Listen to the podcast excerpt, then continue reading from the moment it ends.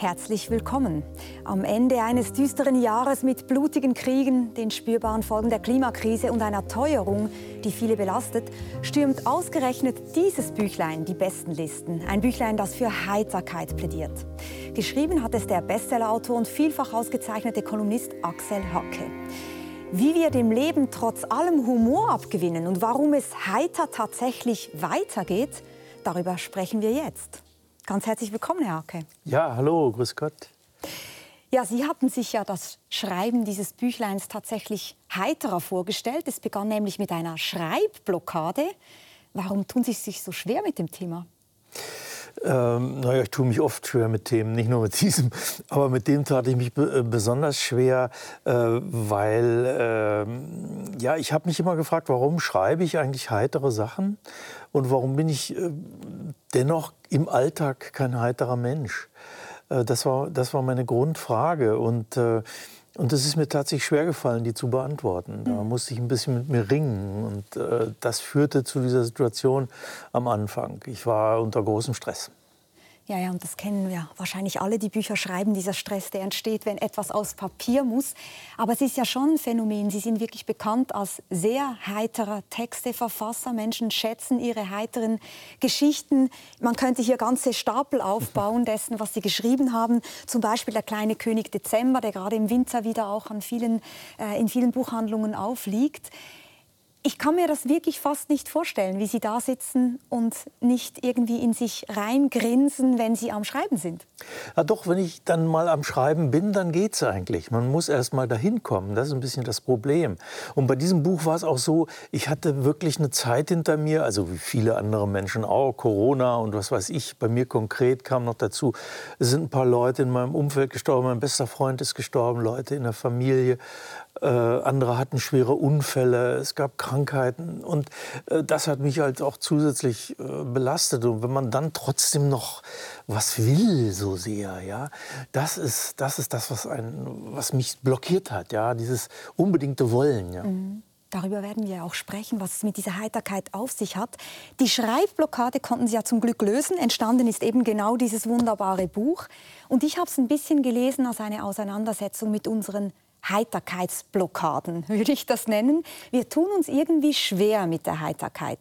Und vielleicht können wir mal anfangen mit den Zeiten, in denen wir leben. Und tatsächlich ist es ja so, jede Predigt, jede Kolumne, jede Rede, alles beginnt immer mit der Aussage, wir leben in düsteren Zeiten. Tun wir das? Ja, aber die Frage ist, ob es jemals wirklich anders war. Also interessanterweise ist es so, wenn man sich mit diesem Begriff beschäftigt und ein bisschen zurückliest, vielleicht ein Buch liest, das vor 50 Jahren über dasselbe Thema geschrieben wurde, dann fängt das auch damit an. Wir leben in so düsteren Zeiten, darf man sich jetzt eigentlich mit der Heiterkeit beschäftigen? Also das, die Menschen haben ihre eigenen Zeiten oft als düster empfunden. Und immer als beschwerlich äh, und, und äh, ernst. Äh, das, ist, äh, das ist heute nicht so viel anders als vor 50, vor 100 Jahren oder vor 200 Jahren. Das macht keinen großen Unterschied. Aber ist nicht ein großer Unterschied der, dass man ja sagen kann, zum Beispiel die Apokalypse, die gehört ja wirklich zum Arsenal der Geschichten, der Bilder, der Kunst und so weiter. Aber es gab natürlich immer gleichzeitig auch ein Heilsversprechen. Die Apokalypse wird kommen, Gott wird kommen, zu richten die Lebenden und die Toten.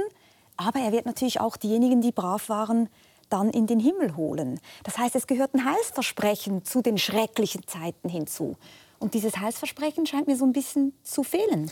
Das ist exakt unser Problem. Wir, wir alle können nicht mehr so richtig glauben, oder viele von uns können das nicht mehr so richtig. Äh, dadurch fehlt uns dieses, dieses Erlösungsperspektive, die ist einfach nicht da. Ähm, und deswegen suchen wir die Erlösung halt oft im Diesseitigen. Ja? Wir versuchen irgendwie möglichst gesund zu leben und möglichst alt zu werden, versuchen uns zu stellen, fit zu sein. Äh, wir, wir sind ständig damit beschäftigt, irgendwie Ratgeber zu konsumieren. Sie äh, auch? Klar.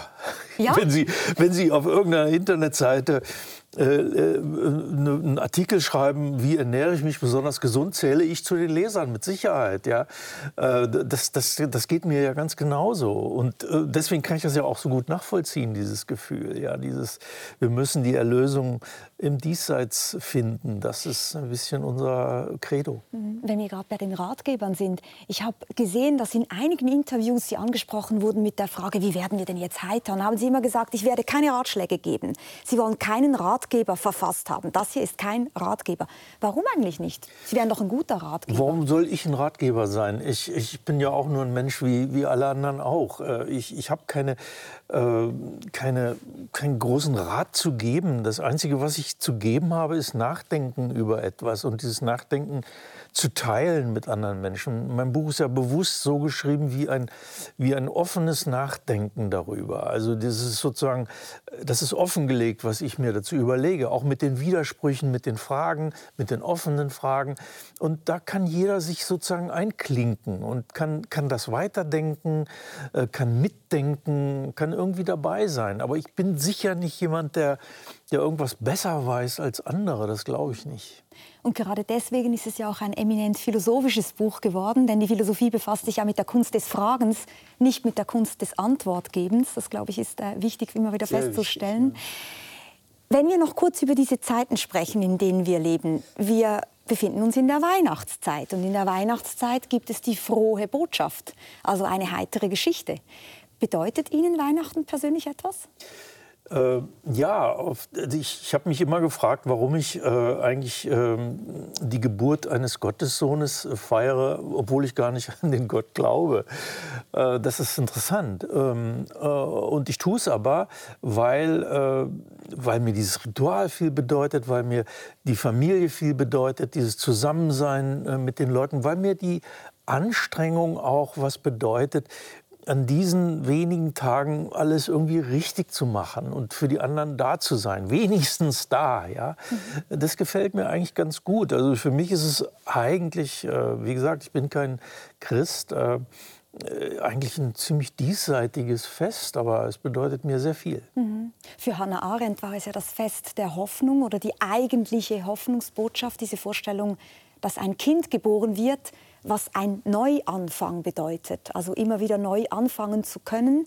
Diese Idee, dass wir alle eigentlich die Welt verändern könnten als Neuanfänge, war sozusagen die philosophische äh, Botschaft, die Hannah Arendt da gesehen hat. Das stimmt auch. Und mir geht es auch so, dass ich äh, jedes Mal sozusagen aus diesem äh, Zusammensein mit der Familie an Weihnachten und die, aus diesen Tagen, in denen man sich wirklich Zeit nimmt, äh, immer wieder Hoffnung schöpfe, auch damit auch Kraft übrigens, ja, dass man das in Zukunft äh, für das eine Jahr irgendwie vielleicht ein bisschen mhm. besser hinkriegt als in der Vergangenheit. Manchmal klappt es sogar.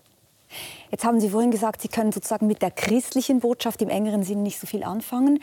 Es geht allerdings die Kunde im Internet, dass äh, Ihre Eltern mal äh, den frommen Wunsch hatten, sage ich jetzt mal, dass sie Pfarrer werden. Ist das ein Ammenmärchen? Ich weiß nicht, ob es ein Wunsch war. Es war so, eine, so ein Gedanke, der irgendwie aufkam, weil ich so eine Phase hatte als ähm, kleiner Junge, so mit, mit 10, 11, 12 Jahren.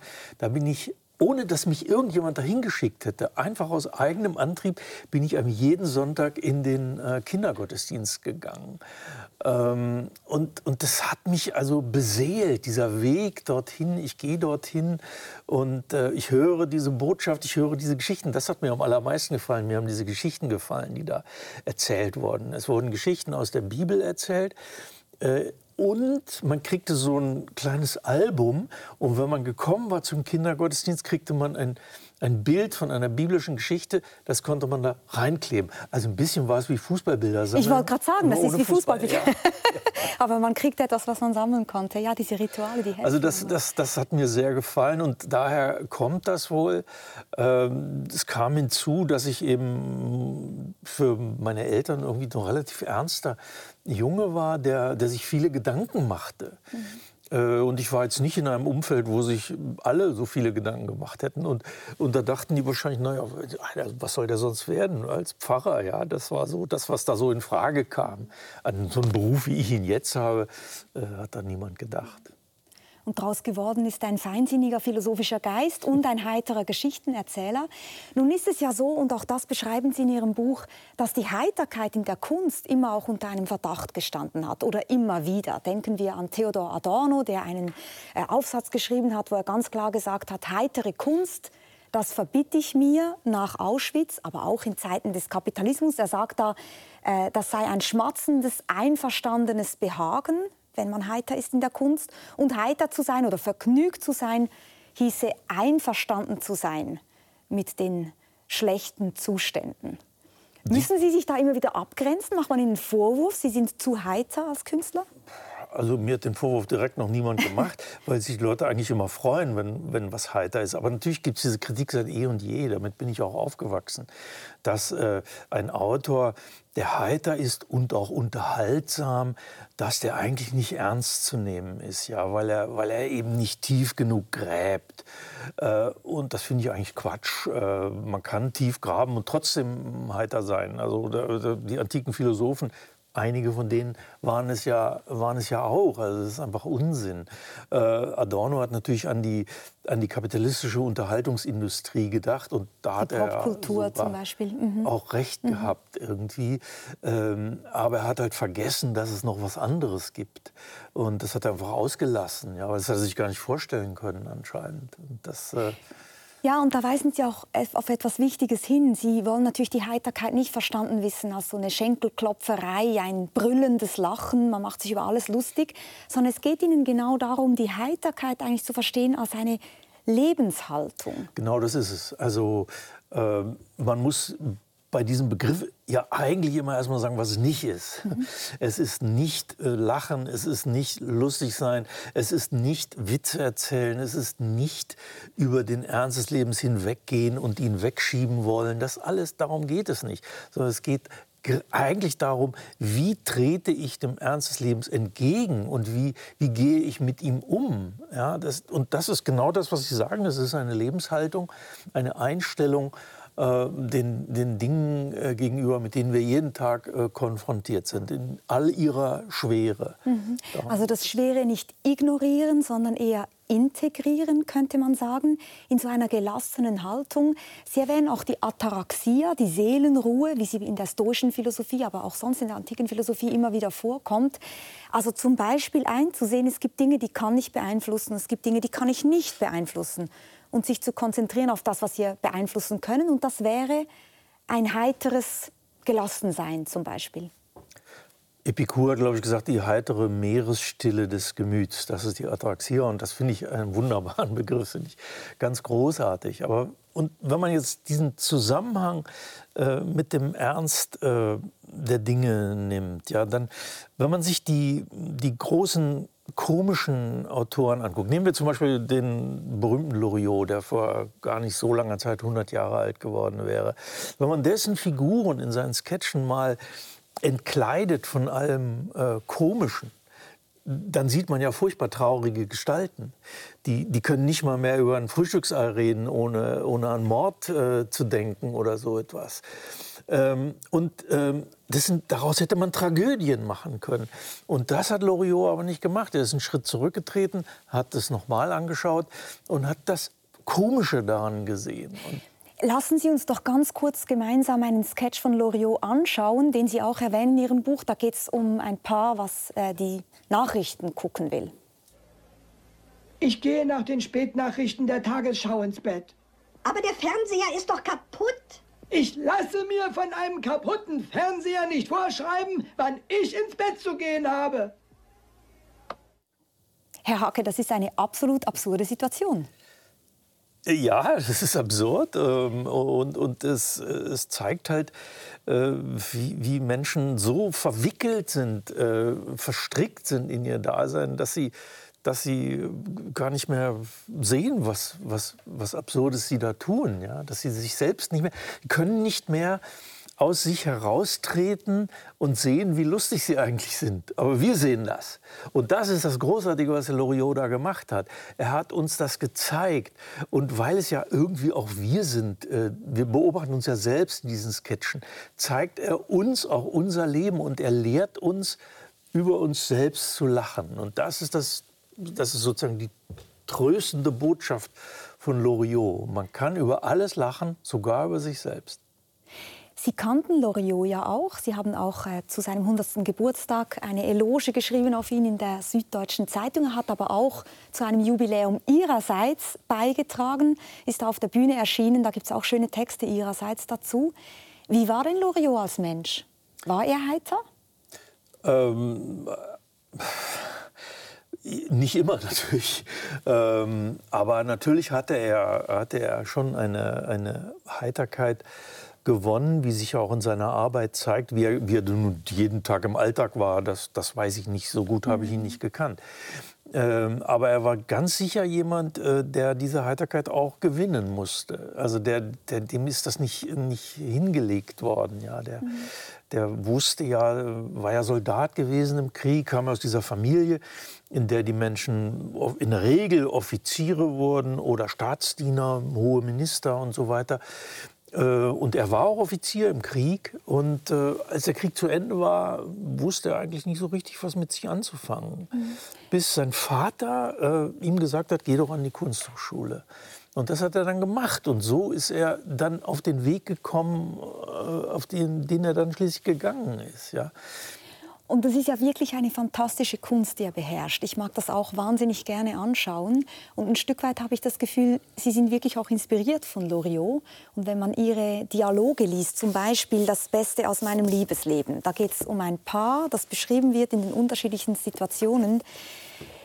Da gibt es ja genau für mich diesen Loriot-Effekt. Ich, ich, lese das und sehe das bildlich vor mir. Da gibt es zum Beispiel ein Paar, die wollen auf eine Party gehen, sie föhnt sich die Haare er nervt sich jetzt schon, dass man zu spät kommen wird. Er fragt ihn, wo ist das Geschenk? Das ist noch nicht mhm. eingepackt. Aber sie versteht immer nur die Hälfte. Die Frau ist wahnsinnig gut gelaunt, ja. er so ein bisschen weniger. Ja. Es ist urkomisch.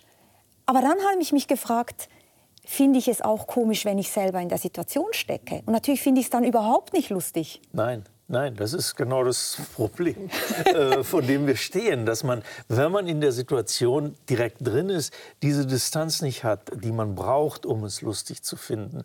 Und ähm, mir ist das äh, oft so gegangen. Also auch ich habe so Sachen erlebt. Äh, diese Geschichte ist ein ganz gutes Beispiel dafür. Oder unser Sohn war in einem Kindergarten, wo er ein anderes Kind geschlagen hat.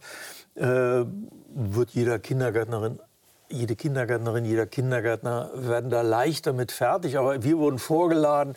Ein Vortrag äh, kam über Friedenserziehung. Es fand ein Elternabend statt über uns als schlechte Eltern, bis ich am Schluss unter äh, Ausschreien justiziabler äh, Begriffe habe ich den Raum verlassen. Ja? Und, äh, und ich habe ein halbes Jahr gebraucht, bis ich darüber eine heitere Geschichte schreiben konnte, weil ich immer so gallebittere Texte verfasst habe. Mir fehlte die Distanz.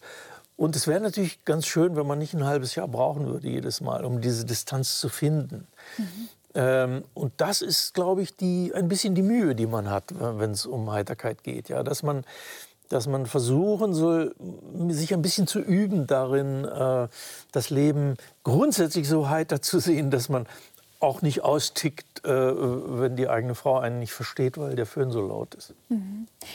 Und diese Distanz, die hat ja wirklich so fast eine Zärtlichkeit, wenn man das liest bei Ihnen und wenn man darüber nachdenkt. Und Sie kommen dabei zu sprechen auf den Cartoonisten Saint-Pé der ja, ich glaube, uns allen bekannt ist. Wenn man die Bilder ähm, sieht, denkt man sofort, aha, das ist Saint-Pé, genau, das kenne ich. Also da geht es um Menschen, äh, da gibt es ganz viel Weiß ähm, ringsumher, die sind ganz alleine irgendwo zwischen äh, vielen Häusern oder in einer riesigen Bibliothek. Es gibt vielleicht einen riesigen Sternenhimmel. Es gibt auch Personen, die verlieren sich in einem Museum oder sitzen ganz alleine in einer Kirche.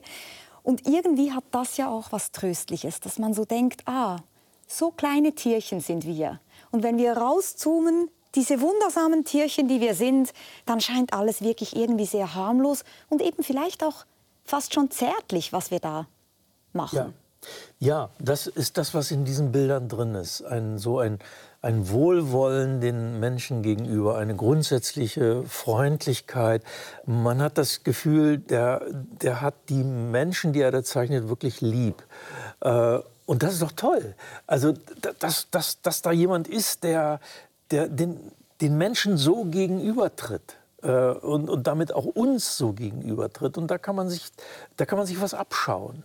Der Saint-Pierre hatte ja eine, eine, eine, schwere Kindheit. Der Vater war oft betrunken, die Eltern haben sich ständig gestritten, das Geschirr flog, ja. Und äh, er hat gesagt, äh, damit kann ich nicht leben eigentlich. Ich möchte so nicht leben. Ich möchte etwas Heiteres haben in meinem Leben. Ich kann ohne die Heiterkeit nicht leben. Ähm, und, und, deswegen hat er angefangen, ähm, auch diese kleinen Nick-Geschichten zu zeichnen. Er hat sich sozusagen eine heitere Kindheit selbst geschaffen in diesen Geschichten. Weil er sie eigentlich nicht hatte, hat er sie selbst geschaffen großartige, großartige Leistung. Ich glaube, der kleine Nick ist Le Petit Nicolas. Äh, das ist, glaube ich, die gleiche Figur. In der Schweiz sprechen wir eher vom Petit ah, Nicolas. Ah, ja, genau, okay. also dieser kleine Schuljunge, dem natürlich auch viele Missgeschicke passieren und so. Und auch immer dieses kleine, der kleine Junge in diesen leeren Bildern irgendwie drin. Ja, aber der hat so diese, die, dieses Lebensfrohe, ja, diese, diese kleinen Jungs, die stürzen sich so jeden Tag voller Freude in, in all das hinein, was sie da machen, in dieses Toben auf dem Platz. Und das, das ist da, das ist so, so anfassbar, wie, wie, welchen, welchen Spaß die haben am, am Leben. Aber manchmal denke ich, es gibt doch zwei Fallstricke in dieser Distanznahme. Der eine Fallstrick ist doch der, dass man auch gleichzeitig das Leben ernst nehmen muss. Und das sagen Sie ja auch in diesem Buch. Also das heißt ja über die Heiterkeit in schwierigen Zeiten und die Frage, wie wichtig uns der Ernst des Lebens sein sollte. Das ist eben nicht Halligalli.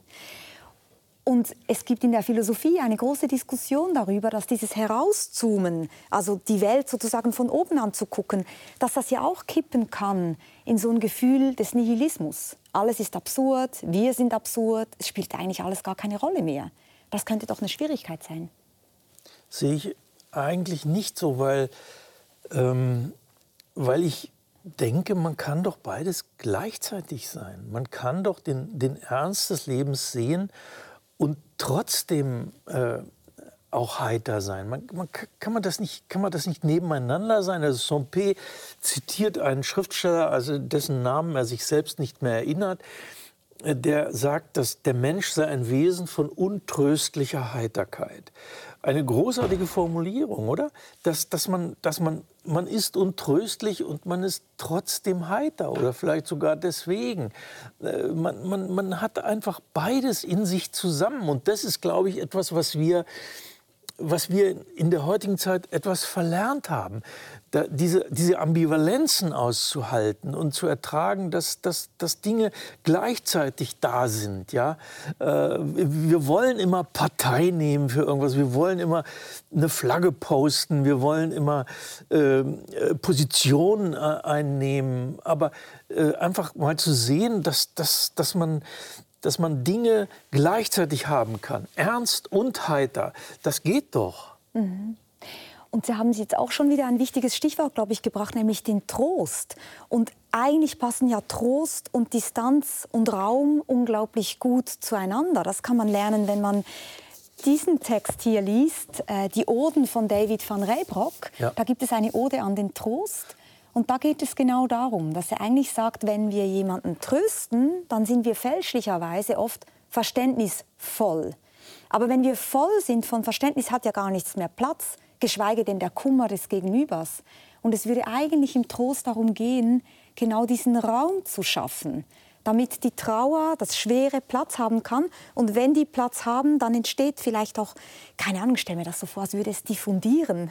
Ja. Oder? Man hat einen Tropfen ja. Schmerz, der in einen Raum fällt, ja. dann kann er wie diffundieren, er wird kleiner. Ja, das ist ein sehr schöner Text äh, von ihm über den Trost. Äh, den habe ich auch im, im, Buch zitiert, weil ich ihn so schön finde, weil äh, ich habe selbst oft gedacht, äh, trösten heißt, wenn man, dass man zu jemand etwas sagt, ja, dass man auf ihn einredet und ihm etwas erklärt äh, und das einordnet und ihm damit hilft. Aber mm, bis mir mal jemand gesagt hat, sag mal, das ist nicht das, was ich will gerade oder nicht das, was ich brauche. Ich brauche eigentlich genau das Gegenteil. Ich möchte eigentlich nur, dass man mir zuhört, dass ich was teilen kann. Ja? Und das, das hat äh, eine Weile gedauert, bis ich das begriffen habe, dass Trösten ist ja eine der schönsten menschlichen Zuwendungen, die es überhaupt gibt. Und das Trösten heißt, den Raum aufmachen und erstmal hören, damit, damit der das teilen kann, was ihn da beschwert. Wenn er es teilt, wird es ja schon ein bisschen leichter. Man trägt es dann mit. Es tragen dann zwei. Und, äh, und das, ist, äh, das ist eigentlich der richtige Gedanke. Und dieses Zuhören ist etwas, was wir, glaube ich, sehr, sehr verlernt haben alle. Mhm. Äh, wir leben in einer Welt, in der nicht mehr gut äh, zugehört wird, in der man nur immer, das fängt ja an mit den sozialen Medien, all dem man man präsentiert sich da, man zeigt sich immer, äh, man sagt etwas. Von Zuhörern ist dann nirgendwo die Rede. Und das erklärt, glaube ich, viele Beschwernisse unserer Zeit auch. Ich will nicht alles mit diesem einen Begriff jetzt erklären, aber ein bisschen hat es schon damit zu tun, ja, dass, dass, wir, dass wir anderen nicht mehr gut äh, zuhören können und dadurch auch kein Zusammensein mehr mhm. entsteht. Sie beschreiben auch, dass wir uns in einer gewissen Hinsicht fast zu nah kommen und dass wir so ungnädig geworden sind. Pingelig kann man sagen, sehr kritisch. Also es genügt irgendwie ein Lacher an der falschen Stelle, ein Wort zur falschen Stunde und die Karriere ist dahin. Und dieses überkritische Miteinander, dieses dauernd gucken, was macht der andere, mit einem relativ, ähm, wie soll ich sagen, ungnädigen Blick aufeinander, mhm. das ist ja auch so etwas, was wir tatsächlich in unserer Zeit so ein bisschen wahrnehmen, was natürlich zu tun hat, auch mit der Skandalisierung in den sozialen Medien beispielsweise. Ja, wir wollen ja auch alle immer so authentisch sein. Das ist ja der große Leitbegriff. Sei authentisch, sei so, wie du bist, sei, sei draußen genauso, äh, wie du äh, daheim bist. Ja, das trennt sich ja nicht mehr. Früher hatte man eine Figur für zu Hause und man hatte eine öffentliche Figur. Und durch diese Trennung war man natürlich nicht so verletzlich, weil äh, wenn man in der Öffentlichkeit kritisiert wurde, war es ja nur diese öffentliche Figur, die da kritisiert wurde. Heute ist das aber identisch. Man, ist, man kleidet sich ja übrigens auch genauso. Ja? Die Leute laufen ja heute auf der Straße rum, dass man das Gefühl hat, die haben vergessen, ihren Schlafanzug auszuziehen. Missfällt Ihnen das? Bitte? Missfällt Ihnen das? Ach, wissen Sie, ich finde mich, ja. Ja, Sie haben ja auch mal ein Buch toll. geschrieben über Anstand. Da merkt man schon, Sie mögen auch diese Regeln. Ja, so. aber ich, ich, mag, ich mag schon, ich habe selber hier einen Pullover an, keine, ich trage keine Krawatten oder sowas. Aber, ähm, aber irgendwie ist es schon noch ein kleiner Unterschied, wie, wie, man sich, wie man sich kleidet und auch wie man ist und wie man äh, öffentlich auftritt. Und äh, was ich eigentlich sagen wollte, ist dieses authentisch sein macht einen so anfällig. Das macht einen so, äh, da ist jede, jede kleine Kritik ist gleich eine solche narzisstische Kränkung, dass man, dass man die schon wieder die Schotten dicht macht. Und das ist schwierig, ja. Das ist, das ist schwierig für unser Zusammenleben, finde ich. Und es ist ja auch humorlos. Und da bringen Sie in Ihrem Buch auch den Begriff des Humors bei Sigmund Freud in, in Anschlag, der ja diese Idee hatte des Über-Ichs, das uns sozusagen mit dem schlechten Gewissen zurechtweist und uns sagt, das darfst du, das darfst du nicht. Aber gerade im Humor ist eigentlich dieses Über-Ich anders aufgestellt. Ja, das ist ja dieses Über-Ich ist normalerweise diese strenge Instanz, die, äh, so wie die Eltern in der Regel oft waren, leider zurechtweisend, äh, in, in, in, Grenzen haltend und ähm, in, in, in der Heiterkeit, im Humor wird es plötzlich anders. Äh, da sagt dieses Über, ich guck mal, so, so, so klein ist diese Welt eigentlich, auch ein bisschen lächerlich. Man, man kann darüber auch lachen. Ja? Äh, das ist das eine. Und das andere ist, ähm, dass das Ich auch äh, so wichtig geworden ist in unserer Welt. Das Ich ist so, so, was, so was Großes. Die Leute äh, sind immer Ich, Ich, Ich. Ja, die, die heben das so empor. Sie präsentieren sich immer zu äh, und, und äh, posten ihr Ich. Und, äh, und das heißt, dass man dieses Ich zu wichtig nimmt. Und dieses zu wichtig nehmen ist ein großes Hindernis auf dem Weg zu einer Gelassenheit. Weil wenn man es so wichtig nimmt, das Ich, dann, äh, dann ist das ein, ein Hindernis. Ja? Die, das, also man muss kein Buddhist sein, äh, damit einem klar ist, äh, dass, äh, dass eine gewisse Glückseligkeit daran besteht, äh, dass, dass sich das Ich auflöst in, in etwas Größerem, ja? das Vergessen des Ichs. Ist, meditieren Sie oder sowas Ähnliches? sowas Ähnliches? Äh, tatsächlich ist es so, ja. Ich mache morgens immer so eine nicht sehr strenge äh, Meditationsübung, so für 20 Minuten. Finde ich sehr, äh, sehr hilfreich. Meine Frau sagt immer, du siehst danach ganz anders aus. Ja, es ist interessant, wenn ich Sie jetzt so beobachte, denke ich, das ist ein bisschen peinlich, darüber zu sprechen. Aber das ist doch eigentlich denke ich, schon eine Kulturtechnik, diese Distanznahme, über die wir jetzt schon viel gesprochen haben, irgendwie einzuüben. Also irgendwo muss man das doch einüben. Wir kommen ja, ja nicht so auf die Welt, oder? Ja, müssen Sie aber nicht meditieren. Also es ist gut äh, zu meditieren. Ich finde es gut. Sonst würde ich es ja nicht machen. Aber man, man muss nicht. Also äh, ich habe hab das auch erlebt äh, auf so einem Spaziergang über, über Bergwiesen. Also ich bin, wir sind da oft in einem Bauernhaus in Tirol und da bin ich in ziemlich äh, gedrückter Stimmung äh, mal rausgegangen gegangen und habe dann so ein, anderthalb Stunden bin ich über die Bergwiesen gegangen, habe nichts anderes getan, als die, die Regenwürmer da anzuschauen, die Insekten, die Blumen, die Pfützen, die Bäche, die Zäune, äh, äh, die durch einen Baum oder der Baum ist durch den Zaun gewachsen oder drumherum. Also diese Details, diese kleinen Dinge anzuschauen. Und wenn Sie das machen für eine Stunde, anderthalb Stunden, dann führt, dann ist es so ein kindliches Herangehen an die Welt. Mhm. Also sie, man, man vergisst dieses eigene, geschundene, äh, belastete Ich, das einen im Alltag so oft quält. Es führt zu einem Zustand der Selbstvergessenheit. Und das ist ja ein Effekt, der in der Meditation auch eintritt. Mhm. Und wissen Sie, was ich äh, interessant finde? Es liegt ja so nahe zu sagen, wir verlernen da etwas, was Kinder können. Das sagt man ja ganz oft, wir können nicht mehr staunen. Als kleine Kinder können wir das. Jeder Regenbogen ist ein Wunder, weil man hat es vielleicht noch nie vorher gesehen. Und Mama denke ich, das ist ein großer Trugschluss, weil viele Dinge kann man doch erst recht erst bestaunen, wenn man die Differenzen kennt.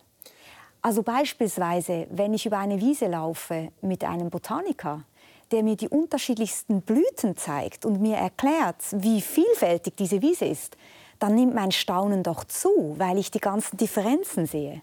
Also das viel Wissen ist gar nicht unbedingt sozusagen gegenläufig zum Staunen. Man sieht nur, was man weiß, ja. Äh, das, das stimmt schon. Äh, und äh, wiederum nochmal, das schließt sich beides nicht aus. Also man kann, mhm. es ist schön, mit einem Botaniker über eine Wiese zu gehen. Es ist aber auch schön, ohne einen Botaniker über eine Wiese zu gehen. Nicht einen dabei zu haben, der einem gleich schon wieder alles erklärt oder so, sondern einfach mal, mal, mal zu schauen, weil die, wenn man den dabei hat, finde ich toll, finde ich großartig, aber es führt schon wieder dazu, dass man denkt, ich, ich muss das aber wissen und mhm. ich muss es auch behalten, ich muss es lernen. Ja. Mhm. Muss, muss, muss. Wenn ich allein da über die Wiese spaziere, muss ich gar nichts. Vielleicht muss ich zum Essen irgendwann zu Hause sein. Das ist alles. Ich möchte gerne noch einmal zurück zu dieser Frage, was ist eigentlich so schwer an dieser Distanznahme? Und einen Punkt hatten wir jetzt schon besprochen, nämlich dieses harsche Miteinander, was ein Stück weit auch befeuert wird durch das, was Sie diesen Authentizitätsdiskurs nennen, dass wir uns so ausstellen, präsentieren, was natürlich dann auch mit einem Wettbewerbsgedanken einhergeht. Aber ich glaube, ganz grundsätzlich müssen wir doch auch feststellen, viele Menschen fühlen sich unglaublich unter Druck. Und Sie sind jetzt wahrscheinlich nicht unter Druck. Sie sind äußerst erfolgreich, preisgekrönt, müssen sich keine Sorgen machen ähm, über Ihr Auskommen. Aber alle diese Menschen da draußen, die uns jetzt vielleicht zugucken und denken, ja, aber mein Alltag ist so vollgestopft und es ist so schwer und ich muss mich überall bewähren. Alles sind immer äh, Fallstricke, wo ich irgendwie reintrappen könnte. Das ist doch auch wirklich einfach schwer. Unser Leben ist schwer. Ja, ja, also äh, übrigens machen Sie sich mal keine Illusionen über den Alltag eines erfolgreichen Menschen. Der kann genauso, äh, vielleicht sogar noch, weil der Erfolg ist auch ein, ein, großer Druck, weil man ihn dann behalten will und, und, und. Also, aber da müssen wir uns jetzt nicht drin verlieren. Ähm, äh, ja, das, das, das Leben ist nicht einfach, ja, für keinen von uns. Äh, äh ob man reich ist oder arm, äh, das ja, macht manchmal einen Unterschied. Es ist schön, keine Geldsorgen zu haben. Ähm, aber sagen wir mal, es ist für alle, äh, für alle schwer. Und ähm, genau deswegen ist es vielleicht sinnvoll, ähm, sich Gedanken zu machen, wie man dieser Schwere entgegentritt. Äh, und, und das ist das, was ich versuche in dem Buch zu beschreiben, dass es da verschiedene Möglichkeiten gibt. Heiter zu sein ist kein muss oder so. Das ist nichts, was, was, was ich verpflichte oder muss man, muss man nicht, kann man, aber man kann es. Mhm. Man kann es, glaube ich, schon. Und, und man kann es, glaube ich, ähm, sehr oft und viel öfter, als wir alle denken. Mhm. Und das würde ich schon sagen, dass es geht. Es gibt ein Bild in diesem Band von Saint-Pé, das ich gerne mit Ihnen anschauen würde, weil es mir so unglaublich gut gefallen hat. Hier gehen zwei Männer in dieser Landschaft und der eine sagt zum anderen, es ist mir gelungen, die ideale Gesellschaft zu entwerfen, aber ich habe die Idee wieder fallen gelassen. Es war darin kein Platz für mich. ja. Und ich finde das so wunderschön, weil ich denke, da kann man doch auch eine Lektion daraus lernen, nämlich, dass wir uns die Welt so oft ideal ausdenken ja. und dann merken, da ist aber kein Platz, weder für mich noch für Sie. Ja. Also weil wir die Welt einfach uns noch so sehr ausmalen können, es kommt einfach immer alles anders. Ja, ja, man sollte nicht zu sehr ähm, sich die Dinge irgendwie planen, zurechtlegen, wie sie sein sollen. Äh, vielleicht geht es schon darum, die Dinge auch ein bisschen zu nehmen, wie sie sind. Was nicht heißt, äh, untragbare Zustände zu akzeptieren. Aber es gibt Dinge, die man nicht ändern kann. Und dann, das lehren ja nur die antiken Philosophen, äh, die Dinge, die man nicht ändern kann, die äh, muss man akzeptieren. Aber die Dinge, die man ändern kann, sollte man ändern. Und zwar so bald wie möglich. Mhm. die, die, ganze Gesellschaft äh, wird man nicht ändern. Also ähm, ja, kann man sich auch mit ein Dass paar die Dingen Leute heute im Schlafanzug draußen rumgehen, können sie nicht ändern. Deswegen ja. sollten sie sich darüber nicht aufregen. Ja, nee, da rege ich mich auch nicht drüber auf. Also echt nicht. Mhm. Ähm, aber manchmal, wissen Sie, Heiterkeit hat, äh, hat viel mit äh, einem Lächeln zu tun. Äh, das ist viel mehr Lächeln als Lachen. Und, äh, und ich kann sowas sehen, ohne mich aufzuregen. Ich kann darüber lächeln, genauso wie ich mh, über mich selber lächeln kann. Mittlerweile konnte ich früher auch nicht so gut. Ähm, aber man, man, kann lernen, über sich selbst ein bisschen zu lächeln. Das Lächeln ist ja sowas, sowas Leises, äh, Freundliches, auch Verbindendes. Ähm, und das bevorzuge ich sehr viel mehr als das lauthalse Lachen. Also ich möchte eigentlich, dass die Leute aus meinen Lesungen, müssen, da müssen sie nicht lachend rausgehen, mhm. aber lächeln wäre schon ganz schön. Und jetzt haben Sie auch das Lächeln über sich selbst ins Spiel gebracht. Und tatsächlich dachte ich eben, Sie haben sich ja keine Mühe, ein heiteres Buch zu schreiben, weil Sie selber wirklich mit dieser Selbstironie spielen können. Es gibt zum Beispiel auf Ihrer Website einen Lebenslauf mit einem lustigen Titel. Sie nennen den nämlich bemitleidenswerten Lebenslauf, wo man natürlich schon lachen muss. Und dann beschreiben Sie sich äh, als unglückliches Kind, dem irgendwie nichts gelungen ist und so weiter. Und man merkt sofort, Sie haben das irgendwie gelernt. Jetzt haben Sie vorhin gesagt, das hatten Sie nicht immer, diese Seite. Nein, das, mu das, das muss man auch. Ein bisschen muss man es haben. Also Humor muss man schon irgendwo haben, aber man kann ihn pflegen, man kann ihn wickeln, man kann ihn begießen wie ein Pflänzchen, man, man kann daraus was machen oder man kann ihn verkümmern lassen. Das ist wie mit jeder äh, Pflanze, die irgendwo steht. Ähm, und äh, das mit den Lebensläufen hat mir ganz gut gefallen, weil ich habe verschiedene Lebensläufe auf meiner Website stehen weil ich mich so unglaublich gelangweilt habe. Die Leute immer, oft bei Lesungen wird man vorgestellt und dann heißt es ja 1956 geboren, da studiert, bla bla bla, als ob ich mich hier für einen Job bewerben wollte. Und da habe ich gedacht, dann, dann schreibe ich doch mal, entwerfe ich doch mal neue Lebensläufe für mich. Und äh, da gibt's, das habe ich dann auf, das habe ich dann einfach geschrieben, schreibe ich auch immer, manchmal noch wieder einen neuen, wenn mir was einfällt. Weil ich denke, es ist doch schön, wenn man unterschiedliche äh, Lebensläufe hat. Das ist doch eigentlich mhm. was ganz Gutes, mhm. dass man sein, äh, als Autor so diese Freiheit hat, äh, die Dinge ja zu gestalten. Und das ist was, es geht ja auch um meine Arbeit in diesem Buch.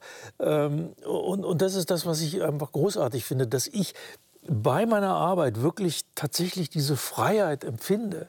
In dem Moment, wo ich da sitze und es geschafft habe, mich hinzusetzen und zu schreiben und zu arbeiten, da ist diese Freiheit da, diese, diese Möglichkeit, die Dinge zu gestalten, den Abstand einzunehmen, das neu zu entwerfen. Ähm, und, und das, ist, das würde ich heiter nennen. Das ist etwas, beim Heiteren geht es darum, das zu finden, was einem gut tut was einem selbst gut tut. Deswegen gibt es keine Rezepte, deswegen gibt es keine Heiterkeitstablette, die ich einnehmen kann. Deswegen ist es kein Ratgeber, sondern das muss jeder für sich selbst herausfinden. Was tut mir gut? Was hat mich heiter gestimmt? Und das, dem sollte ich in meinem Leben ein größeres Gewicht geben. Und es ist doch verrückt, weil das klingt ja eigentlich nicht wahnsinnig kompliziert. ist aber eine furchtbar anstrengende und komplizierte Aufgabe, finde ich. Ja, weil man immer wieder rausgebracht wird durch die, durch die Alltäglichkeiten. Und man, man denkt immer wieder, äh, das geht nicht. Mhm. Und äh, ich glaube, es ist, wenn es um das eigene Leben geht, äh, ich glaube, Seneca oder so hat mal irgendwann gesagt, äh, die meisten Menschen leben nicht so, äh, wie sie wollen, sondern wie sie mal angefangen haben. Das heißt ja, man kann aber was wollen. Und man muss es nur dann auch ein bisschen durchsetzen. Nicht einfach weiterfahren auf dem Gleis, auf das man von irgendwem mal gesetzt worden ist, sondern seinen eigenen Weg suchen. Und das bedeutet, Beschlüsse zu fassen und die Beschlüsse auch durchzusetzen. Und das ist der Beschluss, heißt, ich will so etwas wie Heiterkeit in meinem Leben haben. Und wenn ich das beschlossen habe, dann ziehe ich das auch durch. Mhm. Ja, also jetzt mal ganz ernst gesagt. Ja. Also auch sich die Freiheit nehmen, sich ändern zu dürfen, sich ändern zu können, das Vertrauen zu haben, dass man sich ändern kann. Ein anderes Rezept, sage ich jetzt doch, was es ja noch gäbe, ist, sich an heitere Menschen anzulehnen. Und da bietet ja das Netz, über das wir jetzt zum Teil auch kritisch gesprochen haben, die sozialen Medien, bieten da unglaublich viel Material. Und sie selbst kommen zu sprechen auf Elena Ulig, die gemeinsam mit ihrem Partner Fritz Karl äh, Videos macht und hochstellt. Es gibt jetzt oder gab jetzt in der Adventszeit einen Adventskalender der beiden, wo sie versuchen, Witze zu erzählen. Wir gucken uns ganz kurz äh, das äh, Türchen Tag 4 gemeinsam an. Mhm. Und es ist schon Tag 4. Wir sind das Türchen Tag 4. Sagst du bitte die 4? Es gibt keine 4. Was? Es gibt keine 4. Wie, es gibt keine 4? Es gibt keine 4. Ja, aber dann mach doch die 24 oder die 14 und deck die Zahl ab. Jetzt habe ich das alles so vorbereitet. Tag 4 ist, treffen sich zwei Blondinen vor Weihnachten. Sagt die eine, hoffentlich ist Weihnachten diesmal nicht an einem Freitag. Sagt die andere, na, ich hoffe nicht an einem 13. Was steht Was steht noch denn? Verstehst du, eigentlich hatte die gedacht, weil Freitag der 13. Verstehst du? Und deshalb sagt die eine nicht am. Nicht immer die Witze erklären. Und die andere sagt am 13. das ist ja ein Pechtag. Das ist ja ein Pechtag, verstehst du? Das ist irgendwie großartiger Humor. Es ist so simpel, aber auch, weil die beiden über sich lachen können, oder? Ja, weil die beiden auch so ein tolles Paar sind, ja. Er ist ja die, immer dieser schlecht gelaunte und unlustige und an Witzen nicht interessierte. Und sie ist das exakte Gegenteil. Sie lacht sich über jeden jedes und alles kaputt und fällt ja immer dann aus dem Bild raus. Und also man sieht das einfach wahnsinnig gern. Ja, das ist, das ist schon sehr, sehr, das habe ich sehr, sehr gern, diese, diese kleinen Sequenzen da.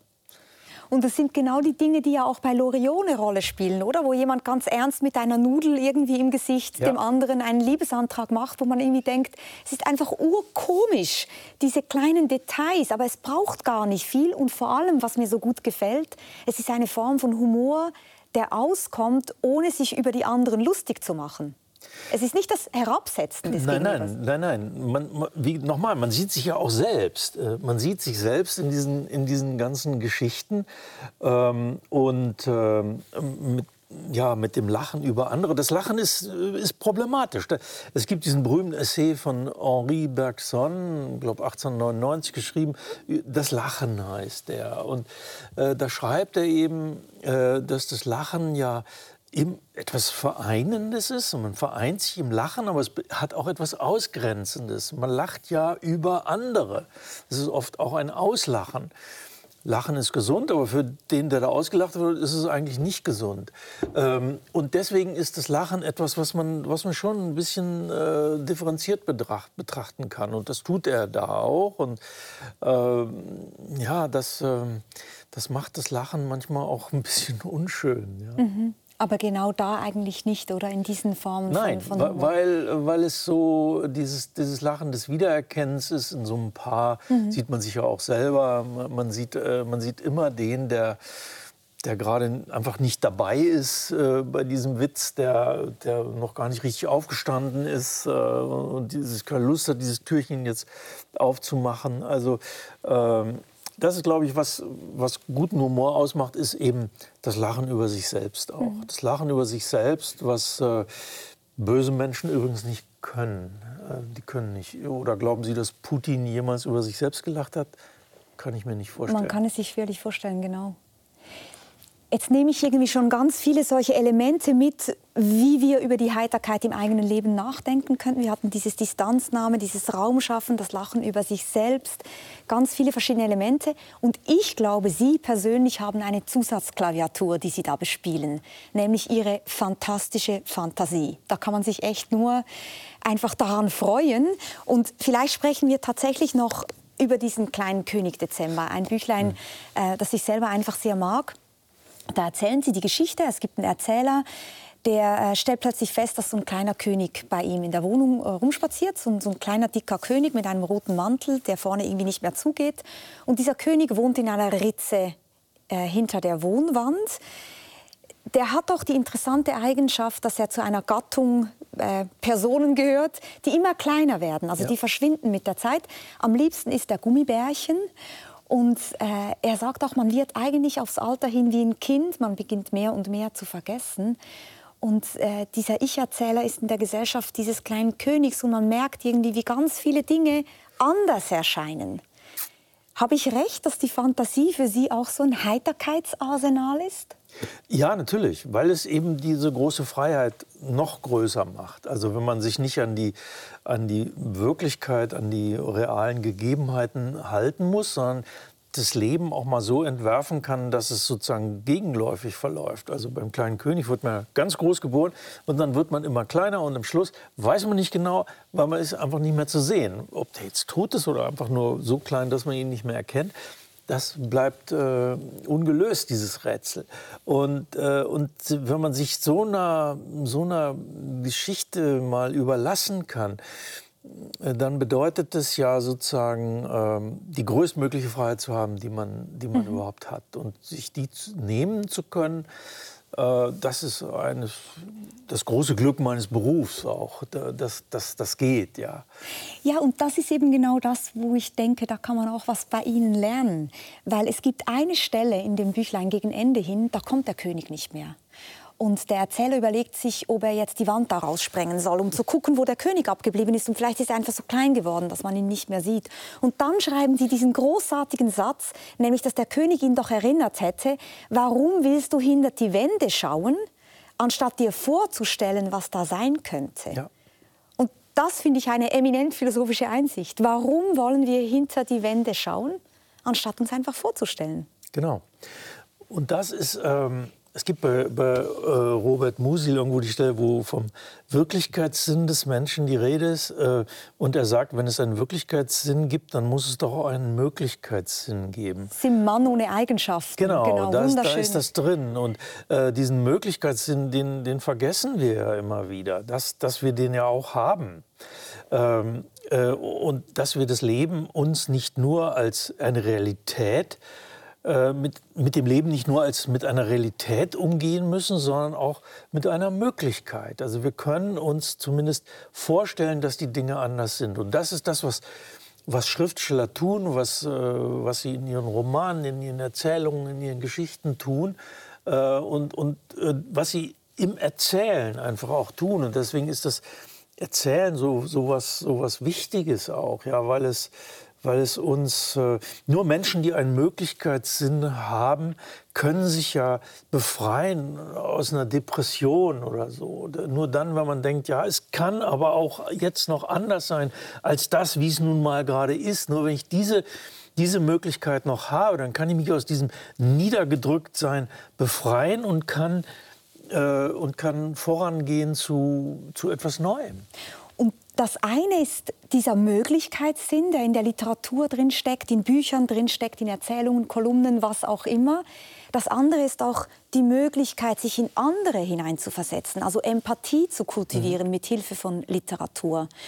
Und da äh, hat mir auch sehr gefallen, dass Sie Kay Tempest ins Spiel gebracht haben und das Buch Verbunden sein. Ja. Kay Tempest, eine Spoken Word Künstlerin, ähm, selber auf Bühnen zu Hause, hatte kein einfaches Leben. Das wird in diesem Buch auch sehr, sehr deutlich.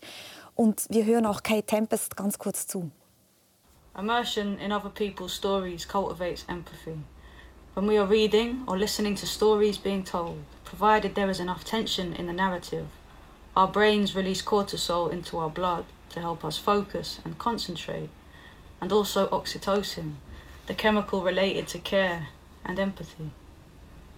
Theatre and music have long been arenas in which we examine our moralities and consider our shortcomings, as well as arenas in which we celebrate our virtues. Stories and songs bring us into contact with our best and worst natures.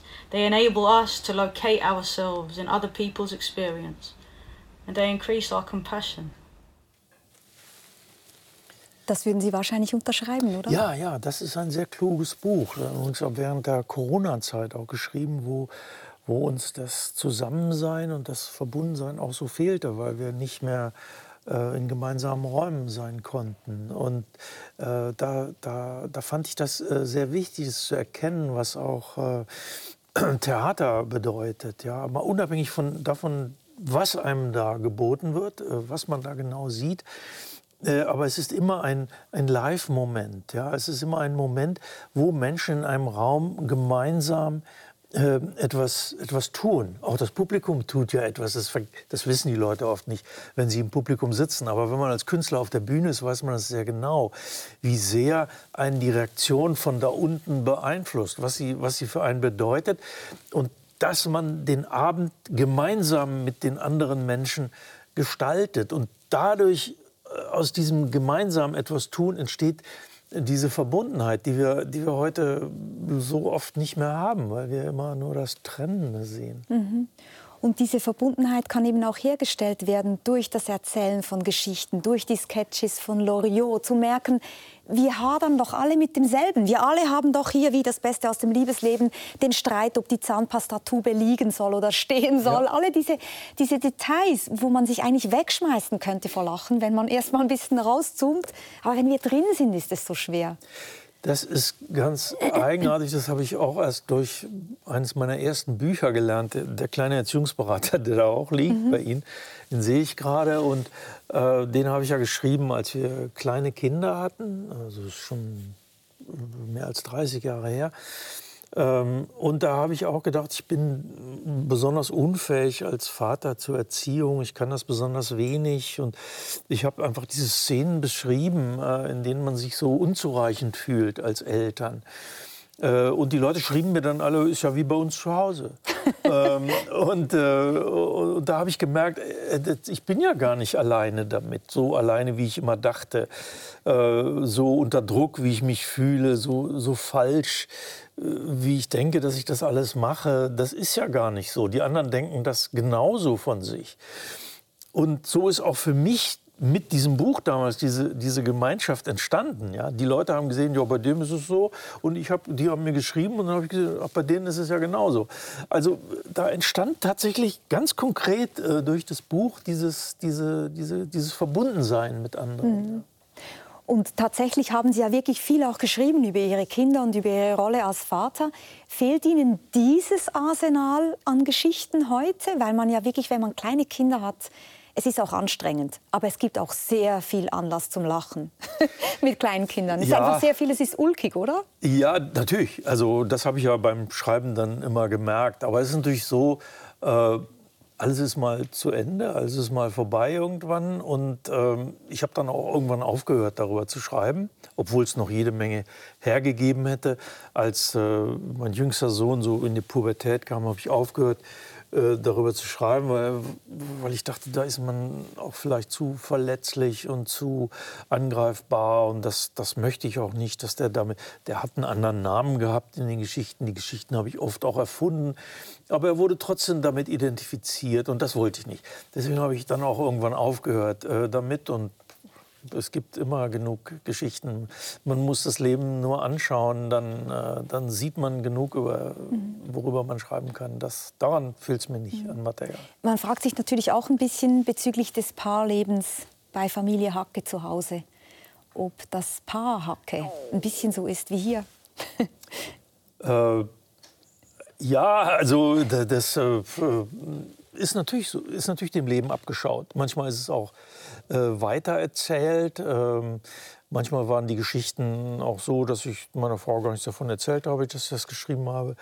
Ähm, äh, es ist natürlich alles abgeschaut dem Leben. Es mhm. ist manchmal ein bisschen übertrieben. Äh, aber manchmal auch nicht. Und das stelle ich mir aber auch schwierig vor in Ihrer Rolle, also als Kolumnist zum Beispiel, dass man ja wirklich reagiert auf das, was im Leben um uns umgibt und man ist natürlich immer auch, wie soll ich sagen, man läuft Gefahr, eben Situationen auszunutzen, sage ich jetzt mal. Ja. Oder? Man sieht das Komische bei den anderen und wenn man darüber schreibt, erkennen die sich vielleicht in einem Text. Ja, ja, das Problem hat aber jeder Schriftsteller. Also, äh, dass die Leute sich wiedererkennen. Manchmal sind sie auch sauer, wenn sie sich nicht wiedererkennen, weil sie wären gerne vorgekommen. sie hätten gerne mal ein Denkmal von Herrn Hacke. Sie hätten gerne mal, wären gerne mal da drin gewesen oder sowas. Also das ist, ich habe, äh, was, was diese Geschichten angeht, das große Glück, äh, dass meine Frau selbst Autorin ist, Drehbuchautorin und dass die das genauestens versteht und immer verstanden hat und dass die unglaublich äh, äh, verständnisvoll und souverän äh, damit umgegangen ist. Das, das, war, äh, das war immer mein Glück. Das, äh, das hätte nicht jeder gekonnt und deswegen bin ich dafür auch ausgesprochen dankbar, weil das ist mir natürlich bewusst, dass ich dass ich die Menschen in meinem Umfeld auch ein bisschen immer als Material benutzt habe. Ja. Schade, aber vielleicht auch gut. Wir kommen langsam ans Ende unseres Gesprächs und ich dachte, als ich mich vorbereitet habe, eigentlich ist doch interessant. Wir sagen manchmal, heiter geht's weiter. Und wir meinen das in aller Regel temporal, also auf einem Zeitstrahl. Gleich kommt noch was Heiteres. Mhm. Aber man könnte es ja auch tatsächlich lebensklug meinen. Heiter geht's weiter im Sinne von ja. heiter kommen wir einfach besser durchs Leben, oder? Ja, also äh, in, in, in aller Ernsthaftigkeit äh, besteht natürlich auch äh, die, die Auseinandersetzung mit dem Begriff Heiterkeit auch in, in, in, einer Auseinandersetzung nicht nur mit dem Leben, sondern auch mit dem Tod. Also äh, der Tod ist am Ende des Lebens. Äh, und, und damit müssen wir uns irgendwie beschäftigen. Äh, ich glaube, irgendwer hat mal gesagt, philosophieren heißt lernen, heißt sterben, sterben lernen. lernen. Also das ist ein, ist ein, ganz schöner Satz eigentlich und, und er stimmt. Ähm, und äh, nun gut, der Tod ist am Ende des Lebens, das haben wir alle gemeinsam. Das gibt nie, davon ist absolut niemand ausgenommen. Ist schon mal eine ganz tröstliche Erkenntnis. Und äh, wenn das nun mal so ist und wenn wir nicht glauben, dass äh, hinter diesem Ende irgendwas Großartiges auf uns wartet. Meinetwegen, wenn es ist, äh, nehme ich es gerne hin, aber ich habe keine Ahnung. Äh, aber wenn das nicht so ist, dann ist es doch eigentlich vernünftiger, diese für uns hier bemessene Zeit äh, mit einer gewissen Heiterkeit zu verbringen und nicht äh, den ganzen Tag bitter zu denken, verdammt, ich muss eines Tages sterben. Ja, weil dann denkt man nämlich an diesen Ivan Illich, die Figur in der Erzählung von Tolstoi, der auf dem Sterbebett liegt und einfach nur enttäuscht ist und frustriert, wie er sein Leben verbracht hat. Genau. Und tatsächlich, man könnte es vielleicht heiterer zubringen. Ja. Vielleicht ganz zum Schluss würde mich interessieren, hat sich Ihre Heiterkeit irgendwie verändert im Laufe Ihres Lebens? Ich glaube schon, ja. Ich glaube schon, dass ich äh, durch, äh, durch Nachdenken und durch Anstrengung und wirklich auch durch die Unterstützung und Hilfe meiner Frau ähm, da sehr weit äh, vorangekommen bin. Und äh, tatsächlich äh, hat mir auch die Arbeit an dem Buch da geholfen. Tatsächlich äh, dieses, dieses wirklich mal sich über eine lange Zeit grundsätzlich damit zu beschäftigen und darüber nachzudenken. Das hat für mich schon auch dazu geführt, dass ich, dass ich das Leben etwas, äh, ja, nicht nur etwas, sondern sehr viel gelassener sehe. Das ist eigentlich auch ein ganz schöner Effekt für einen Autor, oder? Dass er aus seinen eigenen Büchern lernt. Finde ich gut. Und ich finde es ein gutes Ende unseres Gesprächs, auch wenn ich schade, bin, äh, schade finde, dass es schon vorbei ist. Ich danke Ihnen sehr, dass Sie hier waren, Axel Ja, ich danke Ihnen auch sehr. Es war sehr schön. Danke.